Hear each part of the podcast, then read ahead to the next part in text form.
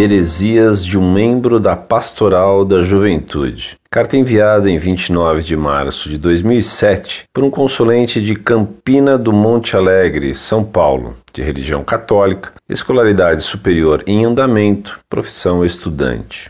Salve Maria! Caro professor Orlando e amigos da Monfort, venho aqui confessar meu espanto e relatar o que uma pastoral, a qual se diz católica, pensa e declara sobre o Santo Padre. Esse texto abaixo é um e-mail que recebi de um membro de um grupo de discussão da Pastoral da Juventude em um site. Quis entrar nesse grupo exatamente para ter acesso às bobagens que eles escrevem, mas não sabia que eles guardavam e expressavam tanto ódio ao Papa Bento XVI, à Igreja e à sã doutrina. Eis o texto a mim encaminhado após discordar de blasfêmias contra o Papa e a Igreja. Abre aspas. Se você acredita assim cegamente na santidade da Igreja e do Papa, siga-os. Entretanto, peço encarecidamente que leia e releia com a mente aberta os Evangelhos. Ao ler os Evangelhos, não se esqueça de examinar o contexto de exploração sob o qual Jesus viveu. Não se esqueça que o povo de Jerusalém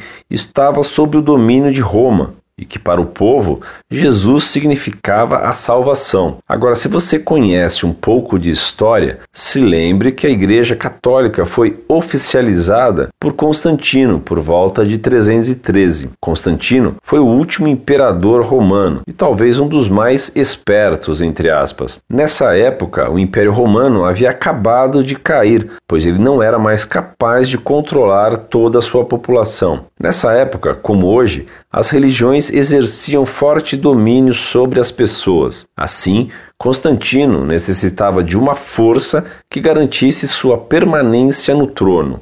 Constantino então oficializou a Igreja Católica implementando nela uma estrutura totalmente formal, a estrutura do império, que gerou nossa atual estrutura, a estrutura em que o Sr. Ratzinger é nosso imperador. Ou você acredita que Jesus instituiu uma igreja hierarquizada? A hierarquização, formalização da igreja foi a forma encontrada por Constantino de se manter no poder. Assim, há séculos, a igreja hierarquia vem tentando se manter no poder. A partir de Constantino, podemos dizer que a Igreja criou dogmas que a fizessem permanecer no poder. Podemos observar que a Igreja instituição construiu e colocou no trono seus maiores inimigos. Não entendo por que você fala inimigos da Santa Igreja, pois qualquer um sabe que de santa a Igreja Católica não tem nada. Aliás, em janeiro, na Assembleia Arquidiocesana da Pastoral da Juventude de Campinas, um jovem com cerca de 15 anos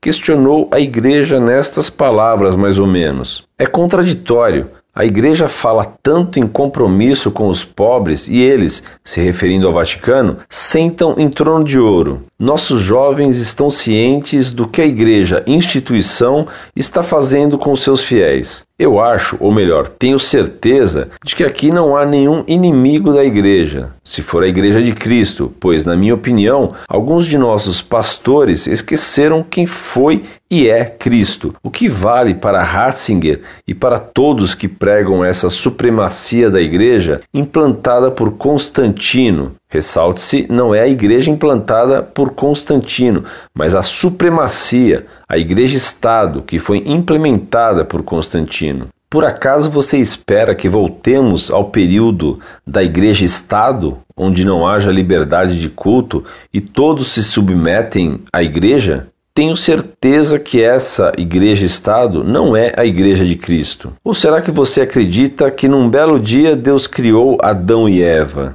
Fecha aspas. Detalhe: a Pastoral da Juventude é orientada por padres e bispos da CNBB. Será que foram eles que formaram, ou melhor, deformaram, essa mentalidade comunista nesses jovens? Será que eles são cristãos ou filhos de Karl Marx, dispostos a instalar um novo comunismo embutido em ideias modernistas e liberais? Onde vamos parar? sufocados entre esse novo comunismo e o cristianismo moderno, que quer fazer de Jesus Cristo um guru e do Divino Espírito Santo uma terapia psíquica, a partir de um misticismo vazio, repleto de superstição, que Jesus Cristo, o caminho, a verdade e a vida, Tenha piedade de nós e a Virgem de Fátima nos guarde. Por fim, o Imaculado Coração triunfará. Muito prezado, salve Maria. A carta que você recebeu desse jovem que se diz de uma pastoral católica é impressionante. Esse herege pensa e escreve como protestante. Ele não crê que Deus criou Adão e Eva. Ele não crê que a igreja é santa. Ele não crê que Jesus Cristo fundou a igreja sobre Pedro. Ele não crê que a igreja é apostólica e hierárquica, por vontade de Cristo, que deu poder aos apóstolos de perdoar ou de reter os pecados e de ensinar a todos. Quem vos ouve, a mim ouve. Ele, repetindo as mentiras protestantes, acha que foi Constantino que institucionalizou a igreja. Ele, como Judas, acha que a igreja não deveria ter riquezas. Ele não crê no Papa e chama Bento XVI de Sr. Ratzinger. Essa carta que esse típico produto das pastorais da CNBB lhe mandou é uma prova de como a heresia está destruindo a fé e quanto mal faz a teologia da libertação insuflada pela CNBB. Incorde Jesus Semper, Orlando Fedeli.